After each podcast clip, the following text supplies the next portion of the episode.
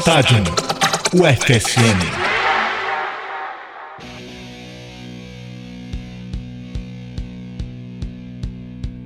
Come on, come on. Come on, come on. Come on, come on.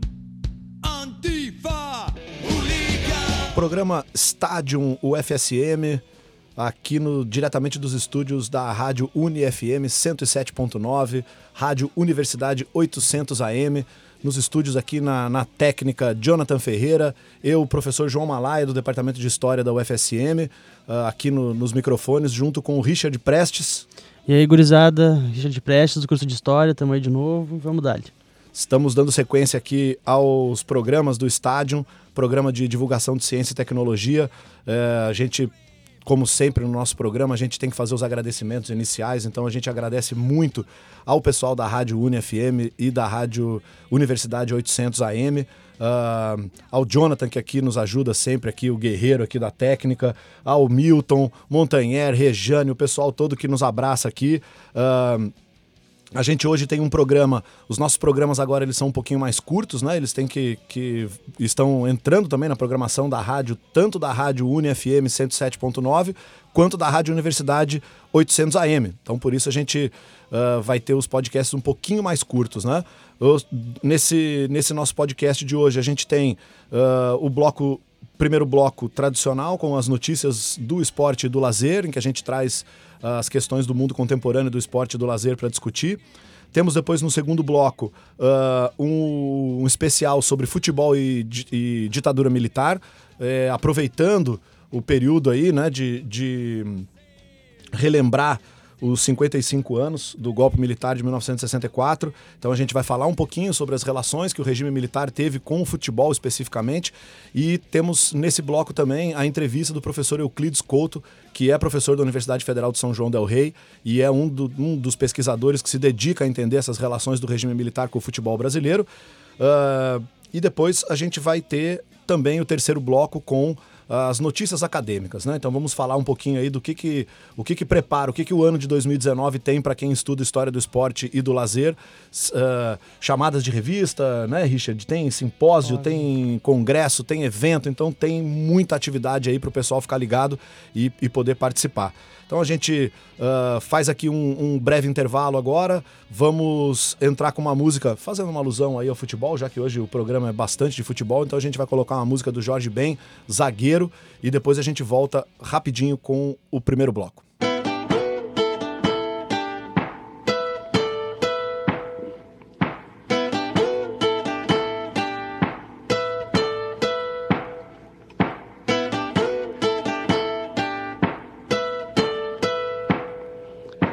Arrepia zagueiro, zagueiro, limpa a área, zagueiro, zagueiro, sai jogando, zagueiro, zagueiro. Ele é um bom zagueiro, é o anjo da guarda da defesa. Mas para ser um bom zagueiro, não pode ser muito sentimental. Tem que ser sutil e elegante, ter sangue frio, acreditar em si e ser leal. Zagueiro tem que ser malandro. Quando tiver perigo, com a bola no chão.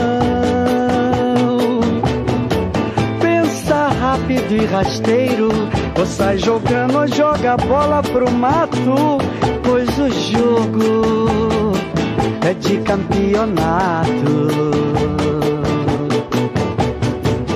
Tem que ser ciumento e ganhar todas as divididas e não deixar sobras pra ninguém.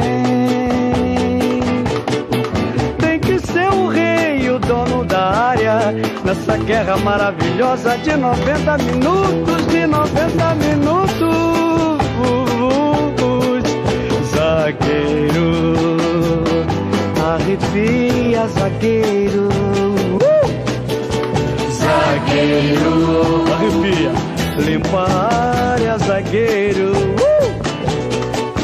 Zagueiro. Limpa a área, zagueiro. Sai jogando, zagueiro.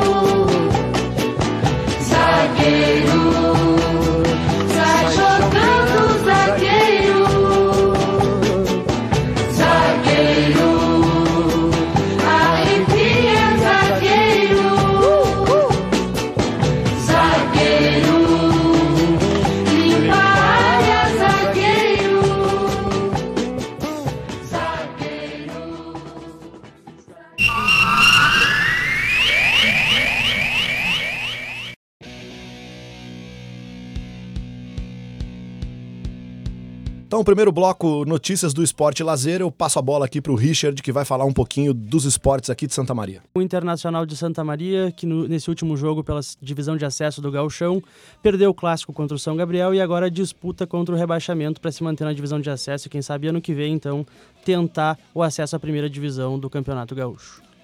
Brincadeira o Interzinho. Tá, tá, tá mal o negócio. O Jonathan tá aqui olhando aqui. É assim, é, o ano passado a gente que chegou na semifinal, quase subiu para a primeira divisão do Gauchão. Esse ano a gente tá amargando um futebol abaixo da crítica, né? É. Então, seguimos aí com esportes que dão um pouquinho mais de orgulho para a cidade de Santa Maria. É, se o Inter tá mal, temos o Soldier, que faz 74 a 0 no seu último jogo e também se classifica para a semifinal do Gauchão né, de futebol americano, com uma aula de como se praticar esporte. Esperamos que o Inter Santa Maria também entre com garra nos próximos jogos. Nós temos um, um fenômeno aqui em Santa Maria que é bem interessante, que é o Soldiers, que é um time de futebol americano, tem mais público nos seus jogos que o Internacional de Santa Maria do futebol, que é um time tradicionalíssimo com quase 80 anos, mais de 80 anos, né? Então, é, além do, do Soldiers, que faz aí uma campanha maravilhosa aí no Campeonato Brasileiro de Futebol Americano, a gente tem o Universitário Rugby de Santa Maria, que, que joga aqui dentro do campus da UFSM, é, que venceu a sua última partida, se eu não me engano, 19 a 15, bem apertado. Tá jogando o Campeonato Gaúcho de Rugby, ele é meio esquisito, né? Como praticamente todos os campeonatos de rugby do Brasil, eles têm fórmulas meio esquisitas, né? É, fizeram, eram oito equipes, fizeram um mata-mata e aí quem ganhou foi jogar uma espécie de primeira divisão, todos contra todos. O Inter perdeu. Uh, O Inter, não, desculpa, o Universitário perdeu e aí foi jogar essa, essa espécie de Série B, já tá com dois jogos, duas vitórias. Então, avante Universitário aí, a gurizada do Universitário Rugby também trazendo orgulho para Santa Maria. Ah, aqui no, no- nas notícias do, do lazer e do esporte, a gente tem também ah, o Dinamo Zagreb na Europa, que foi punido pela UEFA por cânticos racistas no jogo contra o Benfica. Então a UEFA ah, puniu os próximos jogos que o Dinamo Zagreb for jogar em casa, será com portões fechados. Então é, é importante a gente ver que ah, o- os órgãos de gestão do, do, do futebol europeu é, acho que mundial de uma maneira geral, estão de olho nessas manifestações. Então, é, em Zagreb nós tivemos manifestações racistas, xenófobas, né? Então, é um, é um problema recorrente, principalmente nas equipes do antigo leste europeu, né? Muitos casos de racismo. Então, dessa vez ficou pequeno aí para o Dinamo Zagreb. Temos uma outra notícia também importante aí do mundo do esporte, é, que abalou principalmente o mundo da ginástica do Brasil é o treinador Fernando Lopes, que foi banido da ginástica brasileira depois de uma série de acusações de assédio, estupro e abuso dos seus atletas. Ah, o Fernando Lopes ele foi ouvido numa comissão do Senado e da Câmara Federal também. A gente tem um pequeno áudio aí para ouvir o, o Fernando Lopes, né? Ahm, de uma maneira até óbvia, tentando se defender e dizendo que não praticou nenhum desses, desses crimes. Fato é que Fernando Lopes está banido da ginástica brasileira. Então não é nenhuma questão de estar expulso da seleção brasileira, ele está banido da ginástica brasileira. Vamos ouvir aí as declarações do técnico Fernando Lopes. Eu acredito sim em vingança e indução, eu acredito sim. Eu nunca fui um técnico é, manso, pelo contrário, extremamente rígido. As crianças treinavam muitas vezes chorando porque tinham que cumprir suas tarefas, mesmo no pós-treino, quando não se concluía. E criei muitos inimigos, cortei bolsa de estudos de atletas quando deixavam de render. O ex-técnico também negou qualquer comportamento inapropriado nos vestiários. O clube tem um vestiário. Um vestiário masculino, um vestiário feminino. Eu não trabalhava só no clube, eu trabalhava em outros locais. Algumas vezes, sim, eu entrei no vestiário para tomar meu banho e ir para meu outro trabalho. Uh, a gente tem também aí uma, uma notícia que saiu no jornal É o País, né? uma, uma nota do jornal É o País, uh, falando sobre os videogames e a possibilidade dos videogames, eh, dos campeonatos de videogames se tornarem eh, parte do programa dos Jogos Olímpicos. Há uma questão dentro do campo do esporte, da investigação do esporte, para se discutir se a prática de videogame, né, a disputa de competições de videogame, se isso é esporte ou não é esporte. Uh, isso é uma discussão longa. Tem gente que defende que é esporte, gente que não que defende que não é esporte. Uh, uma das questões que é fato é que essas competições de videogame elas vêm a cada ano e a cada temporada se esportivizando mais, ou seja, os campeonatos se tornando mais amplos, com mais regras, times se formando. É, agora entraram até numa viagem de, de separar homens e mulheres também em campeonatos de videogame federações internacionais, ou seja, é, é um movimento que vem crescendo muito.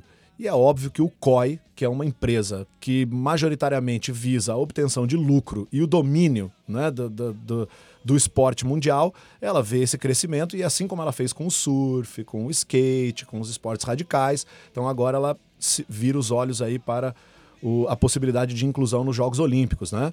Uh, o Richard tem também uma outra notícia aí que envolve aí esses meandros do capitalismo no, no, no esporte, né, Richard? É, a gente tá, tem agora acontecendo e se, se, concretizando nessa última semana a compra do Bragantino pelo RB Brasil, que já, já vem disputando o Paulistão há alguns anos e agora eh, conclui junto à família Chadi a, a compra né, do Bragantino. Aqui é interessante a gente perceber que tem, inclusive, trazendo um outro caso, que é do Salzburg, da Áustria, que teve também seu time comprado pelo RB e a torcida se desvincula ao clube e funda o Salzburg pela RB não respeitar as tradições do, do clube austríaco, né?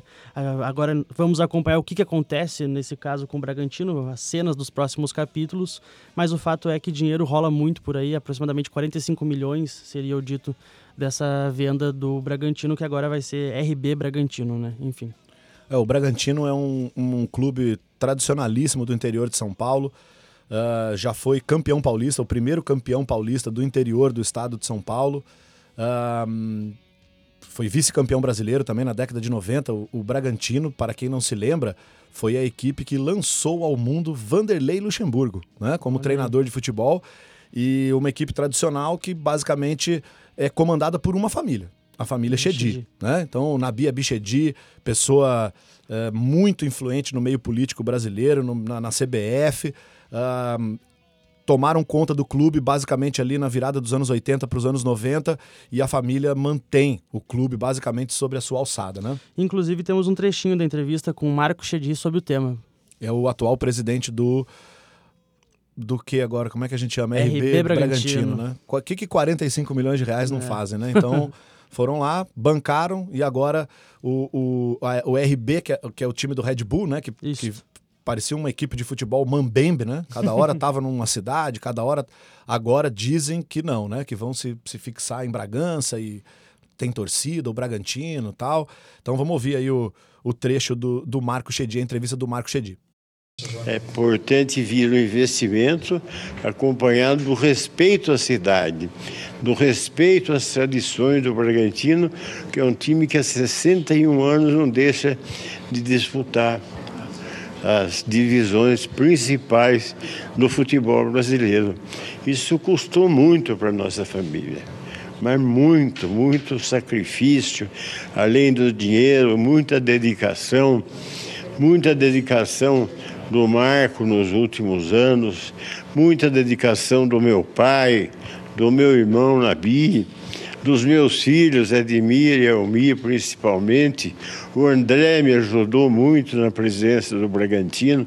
Jesus Chedi disse que a parceria está sendo feita em benefício do clube e dos torcedores e que isso será um marco para a história do time. Se correr bem, muito positivo. É como eu disse fui claro com eles. Se não fosse nessa linha, nem o prefeito de Bragança, nem o ex-presidente do Bragantino poderiam concordar. Não tem dinheiro aí, o problema maior é, é manter o Bragantino. Manter o Bragantino para muitos e muitos anos. Bom, a gente ouviu aí o Marco Chedi, né, uh, presidente do RB Bragantino. Uh, acho que vocês devem ter notado no áudio quantas vezes ele falou que é muito difícil para a família dele tomar conta do Bragantino. Né? Então a gente é, não precisa a gente dizer que a família dele tomou conta do Bragantino. Ele mesmo fala né, da dificuldade da família e do irmão e de mais não sei quem. Né? Então Uh, a gente encerra aqui o nosso primeiro bloco então de notícias, né? Foi isso que, que movimentou mais ou menos aí, ou pelo menos o que a gente colocou como importante. E encerra agora o nosso primeiro bloco e vamos para o segundo bloco, em que a gente já vai entrar com uma musiquinha que é uma música que vai dar o clima para o segundo bloco, que é futebol e ditadura militar.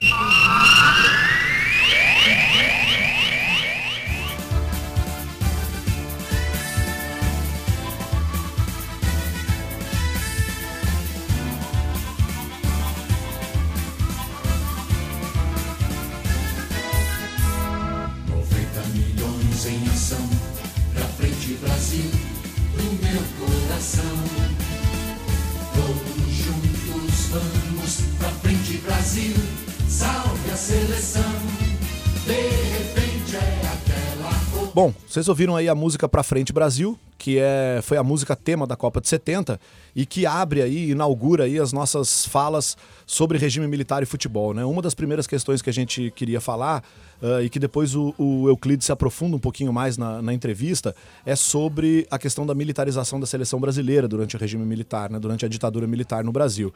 E o, o caso mais uh, notório disso é justamente a Copa de 1970 e a Copa de 1970 ficou marcada, entre outras coisas, né? Antes da Copa de 70, a gente uh, teve a demissão do João Saldanha, que era um jornalista esportivo, uma pessoa abertamente de esquerda e que foi derrubada uh, do, do, da, da sua posição de liderança na seleção brasileira e perdeu a sua vaga na seleção para Mário Jorge Lobo Zagallo, que era, na verdade, técnico do Botafogo e que treinava o Botafogo no campo da Urca, que era o campo utilizado pelo Exército Brasileiro no Rio de Janeiro também.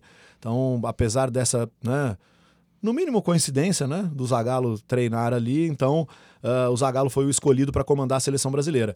A gente vai ouvir um trecho aí da entrevista que o João Saldanha deu ao Roda Viva na TV Cultura, 1986, se eu não me engano, e o Richard separou um trechinho aí para a gente ouvir o João Saldanha falando dessa queda dele, da saída dele da seleção brasileira. Vamos ouvir então o João Saldanha. Ô João, por que você não conta a, a aproveita para contar a história real da sua saída da seleção. Mas Porque tem como? a história do Dario, tem a história do, do, do Pelé, Dario, enxerga, não enxerga. O Dario disse para o Médici, eu considero o Médici o maior assassino da história do Brasil. Então, vocês vão ver que não há de ser muito airoso que eu posso falar. O, o, o Dario, eu tive a petulância de dizer ao presidente da República, por vias travessas, que ele nunca tinha visto o Dario jogar e que era fácil de provar que o dia que o Dario jogou ele estava em outro lugar. E isso era fácil de provar. Que aquilo foi uma imposição só para forçar a barra. Você inclusive, mais, João, inclusive quando completar, você disse o seguinte: ele escala eu fiz o ministério. um trato com o presidente. Ele não dá palpite, eu não dou palpite na escolha do ministério. Não, não. É mais e, ou menos. E ele não é. escolhe os jogadores que eu vou convocar não, eu, eu, foi, foi mais ou menos. O que eu disse foi o seguinte, porque eu nunca vi ele em pessoa, nunca tive com ele em pessoa. Até me recusei num convite que fizeram em Porto Alegre para um jantar com ele, nós estávamos lá por acaso, e sem saber, claro que na porta talvez eu fosse até barrado, mas eu disse, eu não vou. Bom, o cara matou amigos meus. Eu levei para o México uma pilha de documentos de 3 mil e poucos presos, 300 e tantos mortos e não sei quantos torturados. Então eu vou, vou pactuar com você desse? Eu tenho um nome a zelar, já tinha e tenho ainda. Não, então eu disse para ele, o senhor organiza seu ministério eu organizo meu time. Dentro das circunstâncias.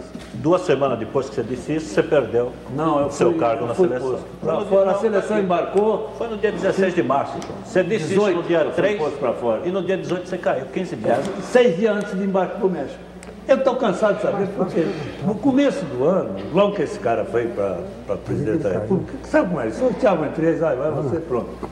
Geralmente um do SNI. Bom, o João Saldanha, ele é um daqueles que pode ser considerado um dos insurgentes do futebol brasileiro desse período, né?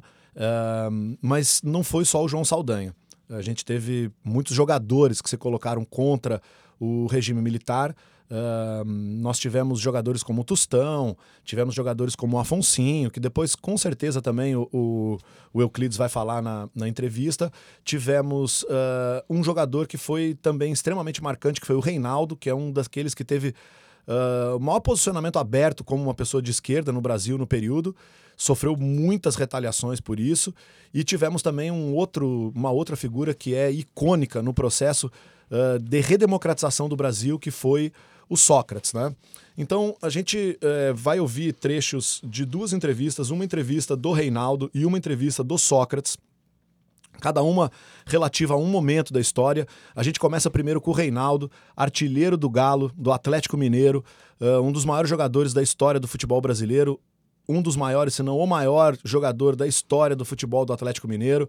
É, um jogador que negro, que deixou seu cabelo crescer, que comemorava o gol fazendo alusão ao movimento dos Panteras Negras com o punho cerrado, que exigia liberdade e que por isso não foi, por exemplo, para a Copa de 78 e também em 82 foi preterido pelo treinador Tele Santana porque tinha o cabelo comprido, não se adequava nas normas vigentes, visuais daquele período, né?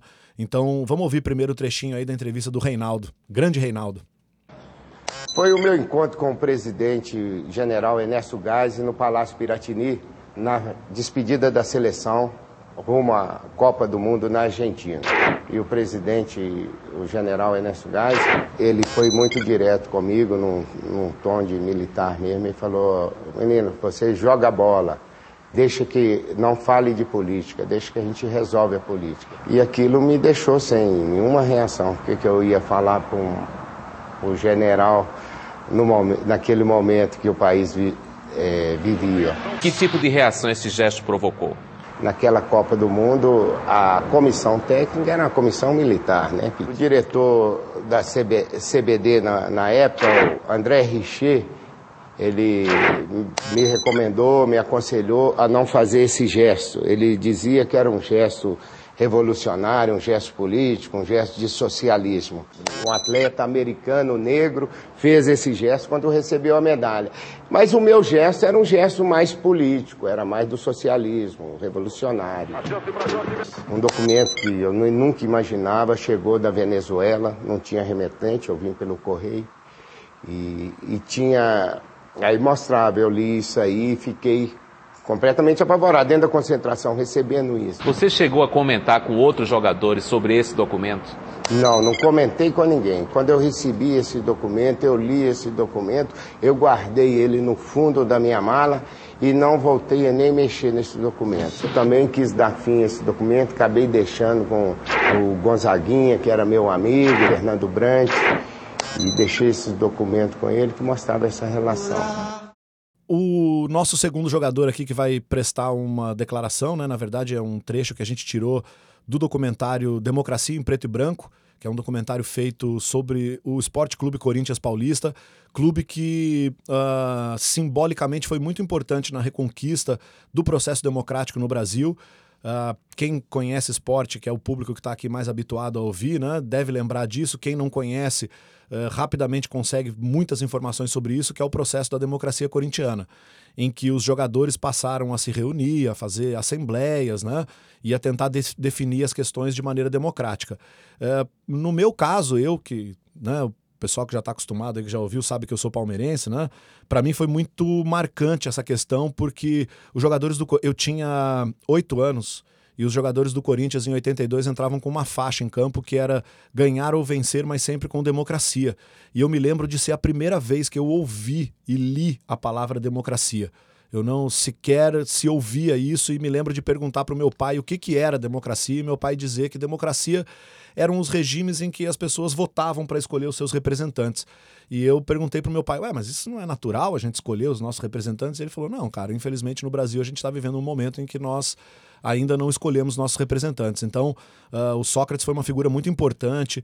Ele participou ativamente das campanhas das diretas já, subiu no palanque junto com pessoas como Osmar Santos, Rita Lee. Inclusive, ele foi, ele tinha uma proposta da Fiorentina e ele falou em 83, 84 que se ele não fosse vendido, se ele não, se a, se a emenda das diretas já em 84 fosse aprovada, ele não iria para Firenze, né, jogar na Fiorentina, ficaria no Brasil. Vamos ouvir aí o saudoso doutor Sócrates, que já não está mais entre nós, infelizmente, mas que deixou a sua marca na história do futebol brasileiro e na história política do Brasil também. É difícil descrever o que a gente sente quando quando está tomado, né, pela emoção. É muito difícil. Quer dizer, na verdade, a gente, a gente, passa a sentir as coisas com uma amplitude exagerada. Tudo é exagerado. E é como se estivéssemos sempre prestes a chorar, prestes a se entregar a alguma coisa. Eu, eu acho que foi basicamente isso, quer dizer, eu flutuei ali, flutuei o tempo todo, passei aquilo que, que era o que eu tinha na mão, né? Segundo o Juca que Fúria fala, eu fui o único que arriscou alguma coisa. O que eu tinha na mão era aquilo lá. Ah, eu queria demonstrar isso, o meu sentimento, é, é, o meu credo, né, na, naquilo que eu pretendia para o meu povo. Caso a emenda Dante de Oliveira passe na Câmara dos Deputados e no Senado, eu não vou embora do meu país!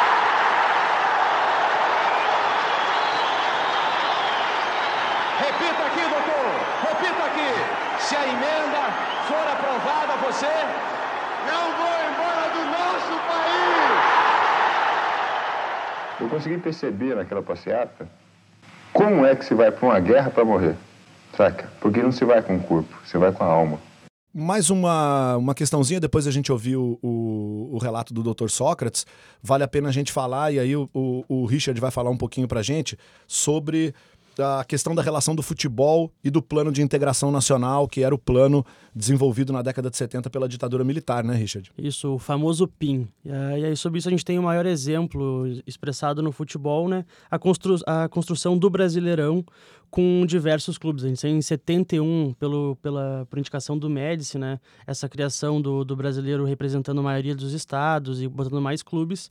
E ao longo da década de 70, isso vai aumentando cada vez mais. A gente vai ter em 79 o pico disso, que é quando a Arena também tem uma queda na, nas eleições pra, na, na, na Câmara a gente vai ter uma, uma, uma crescida da, do MDB e com isso até se cria o bordão muito famoso, né? Onde a arena vai mal, mais um time nacional. A gente tem o Brasileirão com 90 clubes representando 20 estados, inclusive o de 79 que o Inter sai campeão invicto, né? Isso só na primeira divisão. Só na primeira divisão. É.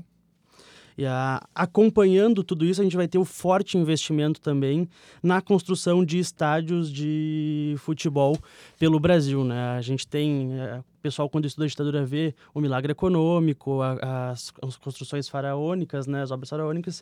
A gente tem também os estádios sendo construídos, diversos deles homenageando presidentes, entre aspas, da, do período do regime militar no Brasil. É, o Richard fez um levantamento aqui dos estádios. Tem estádio para todos os gostos, para todos os tamanhos e, e, tipos de financiamento público, né? Uh, desde o estádio de estádios em Ribeirão Preto, Belo Horizonte, né, que é o Mineirão, é, Piracicaba, Vitória da Conquista na Bahia, Marília, Itumbiara, o estádio Bezerrão do Gama. Olha, gente, é, são estádios construídos entre 1964 e 1983. A maioria deles, acho que quase todos aqui, estádios que na época eram 100% vinculados ao poder público. Tem até aqui que eu estava vendo o estádio onde eu me criei como torcedor, glorioso Martins Pereira de São José dos Campos, o estádio da Prefeitura Municipal de São José dos Campos a gente vale a pena citar também que nós temos uh, trabalhos aqui no, no, no esporte, uh, relacionando esporte e ditadura militar, uh, feitos ancorados em trabalhos muito profundos de historiadores, eh, de pesquisadores da área da história, da antropologia, da sociologia, da arquivologia, das relações públicas, das relações internacionais, que são pesquisadores que fazem parte da Comissão Nacional da Verdade o Richard entrevistou um colega meu, né, professor dele, professor George Conrad, que é membro da Comissão da Verdade da UFSM, né, Richard? Isso. A gente vai ouvir o trechinho do, do professor Jorge explicando como funciona esse processo para depois a gente adentrar o tema, que inclusive envolve estádios de futebol também. Bom dia, boa tarde, boa noite. Estamos aqui com o professor Jorge, do Departamento de História, para falar um pouco sobre a Comissão da Verdade aqui no FSM. Bom dia, professor. Bom dia. É, gostaria de saber qual que é o seu papel na Comissão da Verdade aqui no FSM?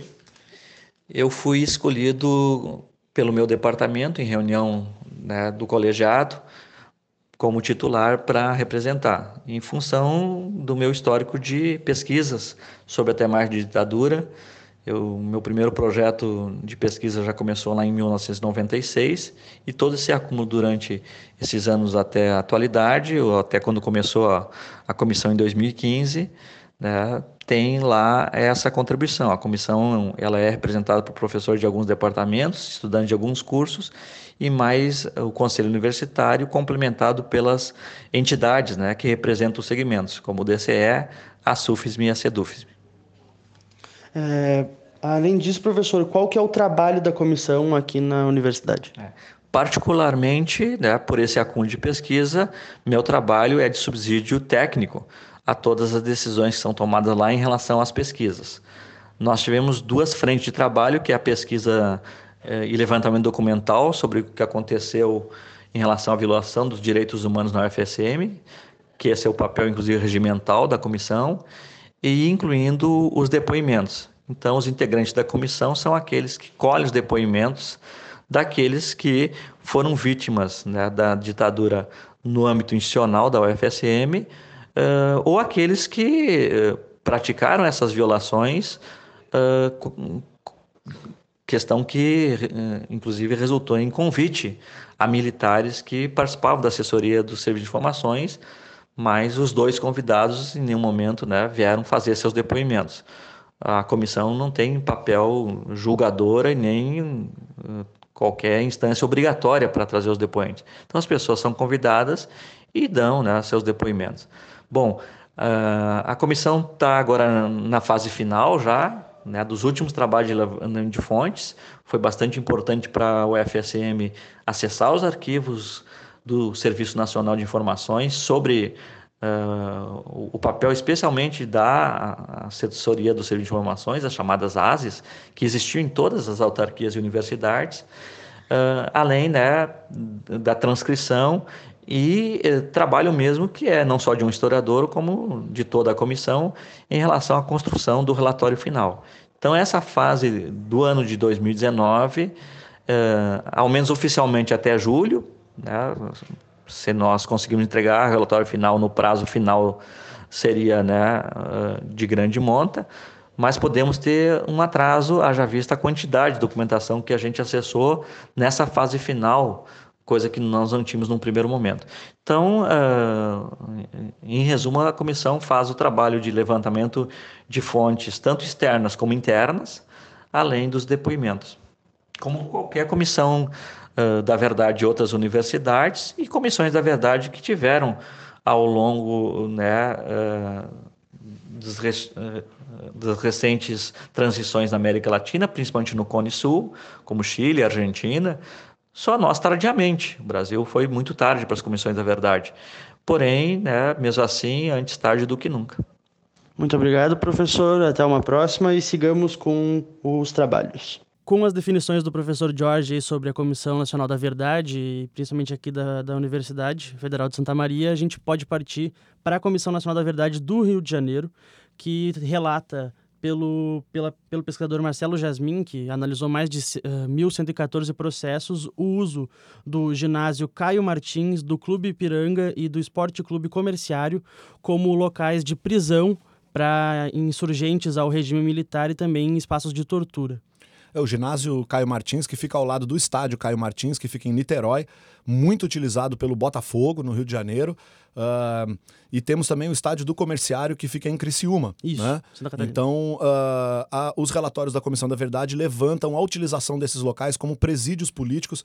Inclusive, uh, há um trabalho feito, uma reportagem do Trivela, né, que fala sobre isso, sobre o, o, o estádio Caio Martins, e faz uma comparação com a utilização do Estádio Nacional no Chile pelo Pinochet. Lembrando que o estádio Caio Martins é o primeiro estádio prisão da América Latina. Então, ah, a gente encerra aqui vamos chamar a entrevista com o professor Euclides Couto e vamos prestar atenção nas coisas que o Euclides vai falar, porque ele nos mostra inúmeras possibilidades da gente adentrar mais esses estudos que ainda estão para ser realizados. A gente já tem bastante produção, mas a gente tem muita coisa para estudar ainda e para entender a relação desse regime, que vai de 64 até 1985, com o futebol, que é uma das maiores expressões culturais da sociedade brasileira. Vamos ouvir então a entrevista do professor Euclides Couto. É isso, né? Então, é isso. Vamos lá para a entrevista do professor Euclides. Dando continuidade aqui ao segundo bloco do, do programa Estádio, eh, que estamos abordando sobre futebol e ditadura, temos, como de praxe aqui, a entrevista com um especialista no assunto. Hoje o nosso convidado é o professor Euclides Couto, que é professor da Universidade Federal de São João del Rei, colega meu do, do- dos tempos de Rio de Janeiro, quando passei lá pelo Laboratório Esporte, e que é uma das pessoas que se dedica a estudar ah, as relações do- da, da política e do esporte de uma maneira geral, e também especificamente das relações do regime militar, da ditadura civil militar brasileira com o futebol especificamente. Tudo bom, Euclides? Obrigado aí pela sua participação, por dedicar esse tempinho aí para o pessoal do estádio. Tudo ótimo, João. Agradeço muito pelo, pelo convite, pela, pela oportunidade de, de, de falar um pouquinho aí com vocês. Muito legal. O Euclides, eh, a gente. Ele também, esse ano, é um dos coordenadores do, do, do simpósio de História do Esporte da AMPU. E também tem lançamento de livro do professor Euclides, que daqui a pouco a gente vai falar, né? O livro das Copas do Mundo no Brasil, em que, junto com outros eh, autores, o Euclides organizou aí, falando da Copa de 50 e 2014. Euclides, começa falando um pouquinho pra gente sobre essa, essa, as pesquisas que aproximam um pouco as relações políticas com o futebol, principalmente no caso do Brasil, né? Bem, é, esse é um campo de pesquisa relativamente novo, né? a, a- a chamada história política dos esportes. Né? Então, quer dizer, com, com a, a própria renovação né, que nós tivemos na historiografia, especialmente no Brasil depois da década de 1980, abriram-se várias, várias vertentes né, é, e, e várias possibilidades, né, chamados os novos objetos, né, com a incorporação de novas fontes, novas metodologias, e a reboque é, vieram os novos sujeitos para a história, ou seja, né, a história que, que- se dedicava a- a- a- aos grandes eh, eh, feitos políticos, às grandes, aos, aos governantes, enfim, né, a história de cima para baixo, ela começa a, a- a se interessar por questões que estão presentes na vida cotidiana, né, que estão presentes na vida social de uma maneira mais geral, e o futebol ele entra então nesse espectro né, da, da- da- de uma história eh, mais palpável, mais palatável e mais próxima eh, de uma realidade. né? Então, as pesquisas sobre a história política do esporte, ela- elas, elas são muito influenciadas por uma perspectiva historiográfica que nós conhecemos como nova história política, né? que é uma política na- eh, eh, que se centra não apenas nas grandes ah, instâncias do poder, né? como no, no Estado, no parlamento, né? nas, nas- nas relações políticas institucionais, mas também nas variadas formas né, de, de extensão desse poder. né.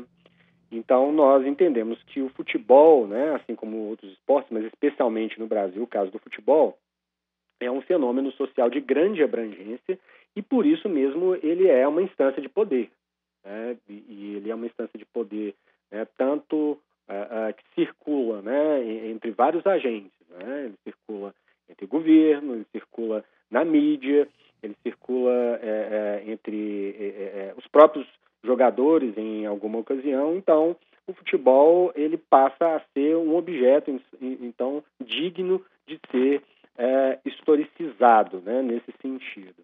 E no Brasil, é, é, como nós, nós sabemos, né, pela, pela grande abrangência que o futebol tem na sociedade, ou seja, é, como ele é extremamente mediatizado né, e ele é vivenciado nas práticas culturais, ou seja, ele é muito praticado e, e, e, há uma adesão popular muito forte ao futebol, ele acaba sendo então cooptado né, em, em, diversas situações né, pelos, pelos agentes do poder e o Estado, né, evidentemente, vai ser um desses agentes que vão cooptar o futebol, né, mas não só o Estado. Né, nós entendemos o futebol dentro né, de um processo dialético, né, em que é, todos que participam dele podem se utilizar desse espaço, né? É um espaço afetivo, ele é um espaço comunicacional, ele é um espaço político, né? E que e que, portanto, se torna um espaço uh, dialético. Né?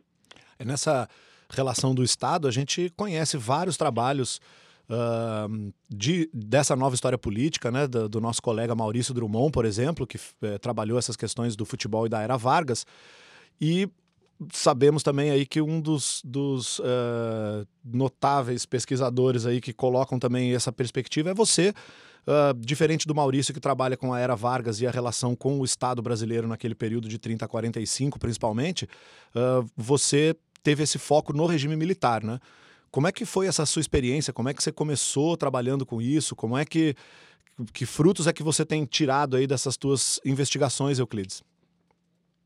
Então, eu, eu, agradeço pelo notável, mas tem, tem, tem ótimos, ótimos trabalhos que foram feitos né, sobre ditadura militar. Né? Eu poderia citar o trabalho da, da, da Lívia Guimarães, do Marcos Gutermann, né? são, são trabalhos que têm uma, uma, uma grande profundidade. Talvez o meu, o, meu, o meu trabalho seja também destacado nesse sentido, porque ele foi um dos primeiros. Né? Na uhum. verdade, é, é, é, esse trabalho ele foi fruto de uma de uma tese de doutorado que nós desenvolvemos na, na, na, na Universidade Federal de Minas Gerais, chamado Jogo de Extremos, Futebol, Cultura e Política no Brasil, de 30 a 78, e que depois se transformou num livro né, é, é, da ditadura. A ditadura, uma história política do futebol brasileiro.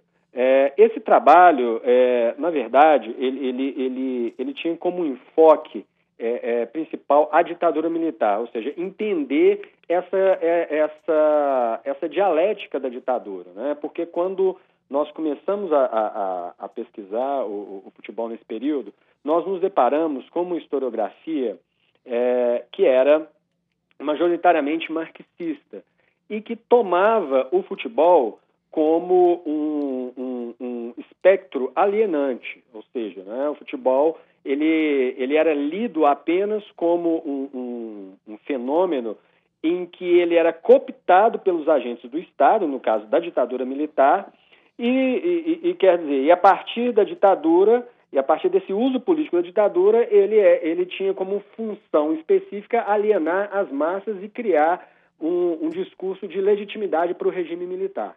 Então, nós fomos justamente contrapor essa ideia mostrando que era possível perceber no campo do futebol é, reações a esse, a, a, esse aspecto alienante. Então, nós conseguimos perceber né, ao longo da, da tese, né, ao longo dos estudos, que, é, que havia é, uma série de agentes históricos, né, como jogadores, como jornalistas, né, como torcedores, é, que se opunham à ditadura e usavam esse mesmo espaço afetivo do futebol para se manifestar. Então, quer dizer, se por um lado ele era cooptado né, pelos, pelos agentes do poder, principalmente né, ao longo dos anos 70 e como auge aí a Copa do Mundo de 1970, em que, em que de fato a seleção brasileira ela foi utilizada como, como um instrumento de propaganda do regime, as fontes históricas nos mostram isso claramente, né? Inclusive, é, isso foi planejado, isso foi, isso foi pensado pela ditadura, né? Em 69 foi criada a, a, Agência Especial de Relações Públicas, né? A ERP, que tinha como objetivo criar discursos de legitimidade e, e, e, e, fazer com que esses discursos fossem mobilizados na mídia. Então, a seleção brasileira ela se tornou é, é, uma, uma, figura central nessas peças né, televisivas que foram produzidas pela, pela, por essa agência. E logo depois, é, é, é alguns jogadores se tornaram símbolos né, do governo. Né? Por exemplo, o, o Pelé se prestou várias vezes a, a, fazer a inauguração de, de, de, de escolas, emprestou seu nome né, para um programa do governo. Enfim, nós tivemos, é, de fato, é, é, essa, essa cooptação política. Mas, por outro lado, nós tivemos, né, nesse mesmo período, jogadores que se manifestaram com, é, abertamente contra a ditadura militar e só tiveram holofote porque eram jogadores de futebol. Né? Por exemplo, o Tostão, ele deu uma entrevista no Pasquim, em que ele criticava a ditadura, né, em 1970, em maio de 1970, às vésperas da Copa do Mundo, né, o próprio Afonsinho, que era um jogador muito conhecido no, no, no, no âmbito do futebol carioca, que era jogador do Botafogo, e ele ele teve é, um, um, incidente né, com o Zagallo, inclusive por, porque ele não se enquadrava no painel estético que era é, é, implementado para o jogador de futebol naquela época. Ele deixou a barba grande, né?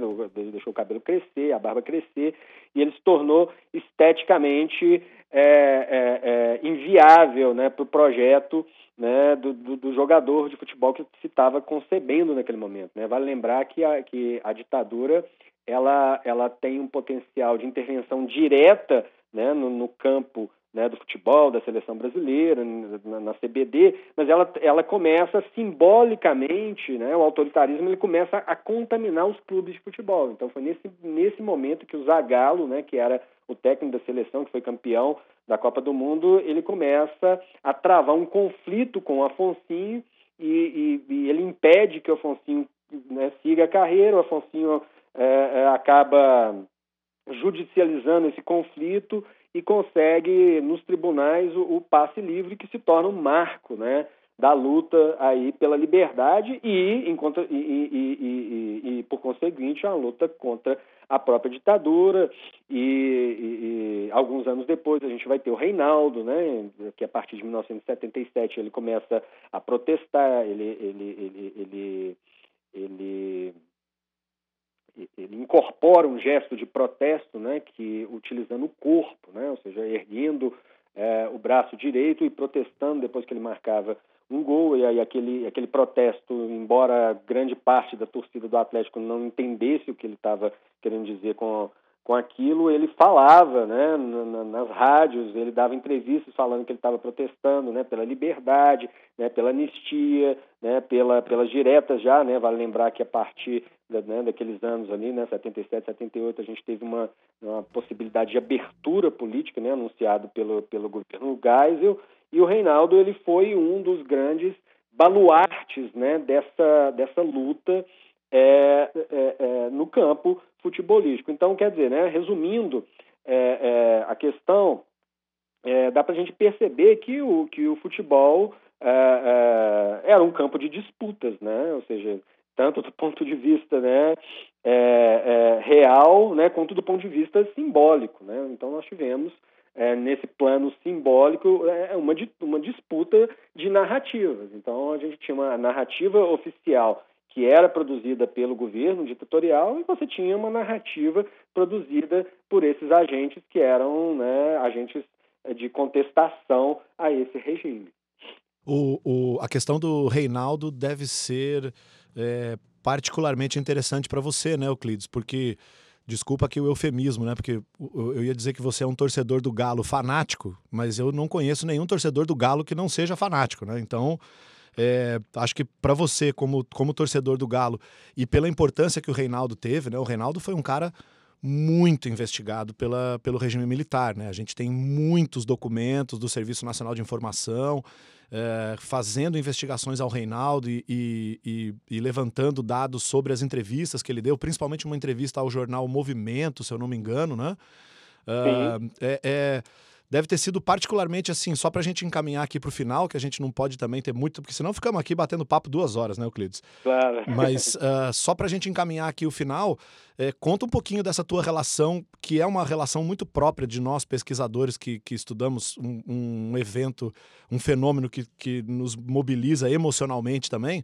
Como que foi estudar esse, esse, esse pedaço da vida do Reinaldo? Então, é, é, tem um escritor mineiro, né, já falecido, Roberto Drummond, que ele disse que o, o Atlético, nós não torcemos para o Atlético, né? O Atlético é um estado de espírito, né? É diferente.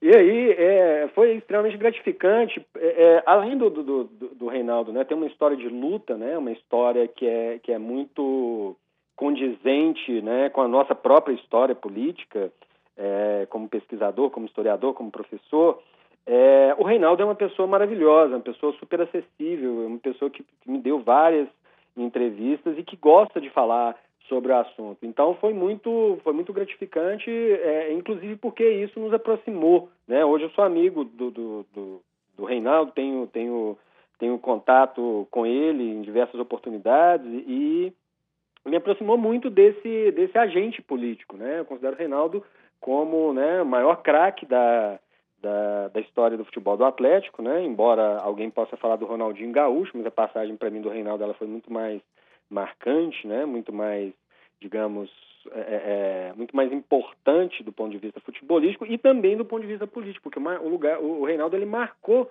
um lugar na história política do clube.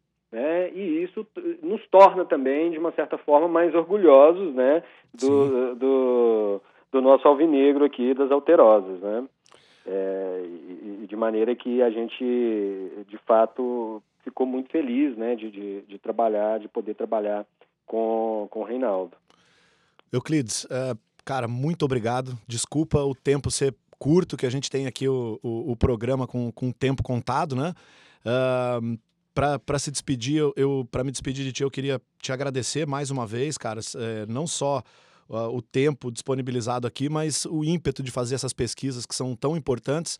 E queria que você comentasse aí quem está aí por perto de São João del Rei, ou quem é de São João del Rei, quem está querendo estudar futebol ou política e esporte e tal, como é que faz para te achar, como é que faz para te procurar? Então, é, primeiramente eu queria, queria agradecer e queria parabenizá-los né, pelo, pelo trabalho. Eu acho que que a fruição do conhecimento histórico, ou seja, né, a, a, a maneira né, de, de, de trabalhar a, a, o conhecimento histórico né, para o grande público é uma maneira é, da gente, de uma certa forma, politizar também o grande público, né, de trazer informações que ficam muito restritas à academia para o grande público, que, que eu acho que esse é o sentido que a gente tem que dar à nossa prática. Então, eu, eu te parabenizo e sempre me coloco à disposição é, de vocês para outras entrevistas. E, e, atualmente eu sou professor né, da Universidade Federal de São João del Rei. É, eu leciono né, em vários cursos aqui, no, na pós-graduação em História. E para quem quiser me procurar, o meu e-mail é euclides@usfsj.edu.br. Show de bola, Euclides. Muito obrigado, cara. Um bom dia, uma boa semana para você. E a gente encerra aqui a entrevista com o Euclides. Portanto, quem quiser saber sobre futebol e ditadura, Uh, vá no nosso feed ali do, do, depois do podcast ou ouça novamente o programa, uh, anote as, as indicações ou leia as obras do professor Euclides Couto, que são, sem dúvida nenhuma, obras com muita fundamentação e muita pesquisa. Obrigado, Euclides. Um grande abraço para você, meu velho. Valeu, João. Um grande abraço e abraço a todos aí no Sul. Valeu. Grande abraço. Então é isso. O Estádio entrevistou o professor Euclides Couto e a gente agora parte para o nosso terceiro bloco, que é o bloco de notícias acadêmicas.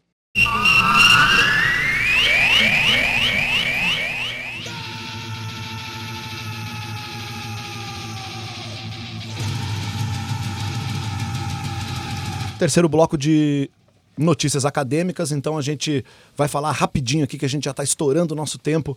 Uh, a gente tem aqui o simpósio, o Congresso Internacional de História, que vai ser aqui na, na UFSM, do dia 5 ao dia 7 de novembro. Inscrições de trabalho até o dia 30 de julho com um simpósio temático de história do esporte e do lazer. Então, o pessoal que tiver afim de vir aqui a Santa Maria para o Congresso Internacional de História, entra na página do, do CIRIS, né? CIRIS UFSM no Facebook, tem lá todas as informações. O Richard vai falar do segundo evento também, do CONEP, né? A gente tem o CONEP, que é o Congresso de Ensino, Pesquisa e Extensão aqui do FSM, organizado pelos discentes. A gente também tem um simpósio de História do Esporte e do Lazer e a gente tem do dia 5 agora de abril até o dia 9 de junho o prazo para inscrições de trabalhos. É só botar no Facebook CONEP que vocês vão achar. É isso, gente. E para terminar, só ficar esperto ali, entrar na página do Ludopédio, tem um edital aberto para o pessoal trabalhar na Copa América, escrever texto sobre a Copa América. Então, é do ponteiro esquerdo e do Ludopédio, né? Mas isso. entrando na página de qualquer um dos dois, vocês têm acesso lá ao edital. Pessoal, espero que vocês tenham gostado aqui do, do programa Estádio UFSM. A gente deixa os nossos agradecimentos aqui ao pessoal da rádio, ao estúdio. Grande abraço para o Jonathan, que nos ajuda sempre aqui. Richard, despedidas. Feito, pessoal. Muito obrigado. Até a próxima e que tenhamos boas semanas aí pela frente. Então é isso, gente. Ficamos aí até o próximo programa do estádio. Um grande abraço para vocês e esperamos ter contribuído aqui para o desenvolvimento da ciência e da tecnologia pela Universidade Federal de Santa Maria. Grande abraço a todos.